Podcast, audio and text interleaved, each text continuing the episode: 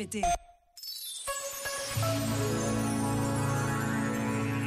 O que nos rouba o prazer da vida é andarmos mergulhados em atividades que não queremos realmente. Uma vida exclusivamente baseada no dever, no tem de ser, é um processo de envenenamento auto-infligido.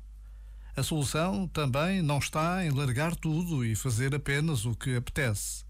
O caminho passa por conciliar o mundo exterior e o mundo interior passa por um querer enraizado em nós e que responde às necessidades nossas e de quem nos rodeia, sem excessos nem ilusões.